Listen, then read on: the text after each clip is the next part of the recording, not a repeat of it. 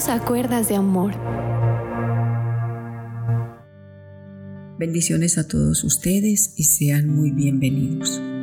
Bueno, eh, yo quiero esta semana abordar este tema sobre los hijos, un tema muy importante para estos tiempos un poco difíciles. Pero preguntémonos como padres en qué hemos errado y corrijámonos porque en el Señor siempre hay esperanza. Con Dios siempre hay otra oportunidad. Hoy te quiero hablar sobre errores que como padres se han cometido y de allí es donde vemos una generación, digámoslo así, con mucha rebeldía.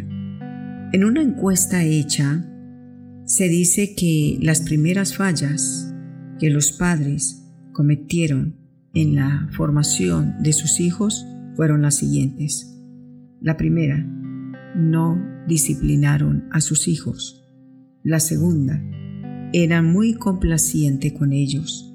La tercera, los hijos todo lo tenían fácilmente. La cuarta, los padres fueron negligentes con sus hijos. La quinta, los padres descuidaron a sus hijos. Sexto error, los padres no daban buen ejemplo. Séptimo error, los hijos no eran tratados como personas. Octavo error, los hijos tenían muy poca responsabilidad. Y sé que son muchos más los errores que podemos haber ya cometido, pero ¿por qué no comenzar a analizarlos en esta semana? Y venir ante la presencia de Dios y suplicarle al Espíritu Santo que nos ayude a corregir estas áreas. Si ya los hijos crecieron, pues allí están los hijos de tus hijos, los cuales vamos a poder aportar un granito de arena más para que no se repita la historia. No podemos ser eh, una generación de padres repitentes, porque mis padres no me corrigieron, yo tampoco corrijo, o lo contrario, mis padres me maltrataron, yo también maltrato.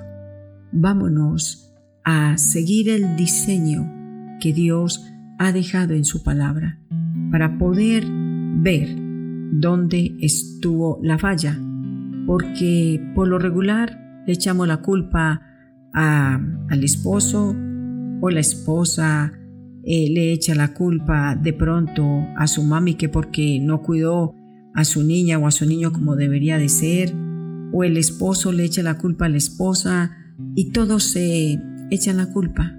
Pero hoy no nos preguntemos quién tiene la culpa.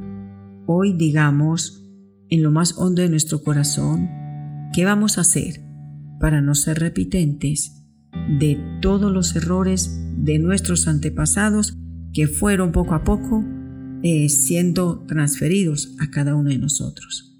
Pidamos a Dios en oración que nos dé la sabiduría del cielo para poder entrar en este tema. Pero oremos un minutico.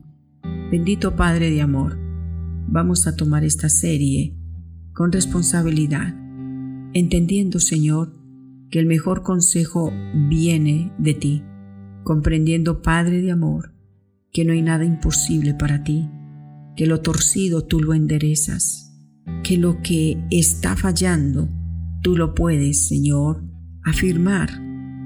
Padre de poder, te oro para que nos des esa sabiduría como padres para guiar a nuestros hijos, que nos des esa sabiduría de lo alto para reconocer como padres nuestros errores. Aquí venimos ante tu altar para hallar el oportuno auxilio y socorro, para ser entrenados a través de la verdad de tu divina palabra. Amén y amén. Bueno, en esta encuesta hecha, se dice que estos ocho errores en los cuales como padres se han cometido errores, creo que el principal error de todos estos fue la falta de instrucción. Cuando yo leo Proverbios capítulo 22, porque el libro de los proverbios es la guía o la, digamos así, el manual seguro para que usted y yo podamos, con la ayuda del Espíritu Santo, atender el buen consejo que llega de parte del Señor. Recuerde que no estamos solos. Al leer Proverbio 22, versículo número 6, la palabra es muy clara y nos dice de la siguiente manera en nueva traducción viviente. Dirige a tus hijos por el camino correcto y cuando sean mayores no lo abandonarán. Dice, instruye a tu hijo. ¿Sí? Instruyelo. Aquí hay una palabra de instrucción. Y la palabra de Dios cuando nos habla de instrucción es consejo, también disciplina, es diálogo con el hijo. Instruye al niño en su camino y cuando llegue a viejo no se apartará de él. Si Dios lo ha dicho, es verdad. Instruyamos al niño en el camino de Dios. Instrúyalo, enséñele y usted me dirá, ¿y qué hay que enseñarle? Pues le digo que la palabra de Dios es tan clara, es tan hermosa, es tan preciosa, que nos deja el Señor, tanto a usted como a mí, grandes normas para poder instruir nuestros hijos. Pregunta número uno. ¿Usted instruyó a su hijo en el respeto hacia usted? ¿Usted le enseñó? ¿Usted le instruyó? ¿Usted le dijo al niño cómo debe de dirigirse hacia usted? ¿O dejó de que el niño cogiera la ventaja de gritarle, de zapatearle, y lo fue dejando y por negligencia suya hoy dice, no pude con él? Dios dice en su palabra, instruye al niño. No está diciendo instruye al joven, no, empieza al niño. Instruyámoslo, enséñelo, dialogue, saque tiempo, siéntese, dele reglas. Y yo le aseguro que esta obediencia a la palabra de Dios van a traer resultados. No te prometo unos hijos perfectos, pero sí una niña y un niño con valores, con principios, niñas y niños con convicciones en cuanto a la palabra de Dios, en cuanto al consejo de nuestro Padre Celestial. Instruyamos a nuestros hijos y cuando vamos a la palabra de Dios es tan importante cuando la leemos que allí nos da toda la instrucción para entregarle a ellos. ¿Qué debe de hacer? No tiene que pagar un peso. Simplemente coja la Biblia, coja el libro de los proverbios y allí está el manual gratuito para que usted y yo de rodillas vamos a la presencia de Dios y le digamos, a ver Señor, ¿y en qué yo debo de instruir a mis hijos? En lo primero que hay que instruirlos es en que aprendan que hay un Dios que todo lo ve y que nada se oculta de la presencia del Señor.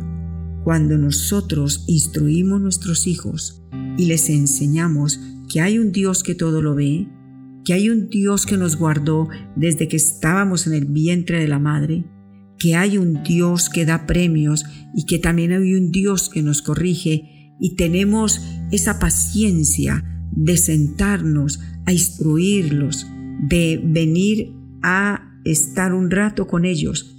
Si usted le invierte 20 o media horita a sus hijos de buena calidad, en el sentido de la instrucción espiritual, nos vamos a librar de muchos dolores de cabeza. Por lo cual, yo te invito a que mañana estés atento a lo que Dios nos dice. ¿Cómo así de que al hijo hay que instruirlo? ¿Cómo así que el principal error del papá y de la mamá es que no sacaron tiempo para instruir, para educar, para aclararle a sus hijos las reglas, las normas y las conductas que deben de haber en el hogar? Pero vamos adelante, Dios es bueno. Yo te invito que tomes un manual de la palabra de Dios y comiences a mirar las páginas de la Biblia porque allí hay un gran tesoro que estás desperdiciando. Espero mañana. Dios te bendiga.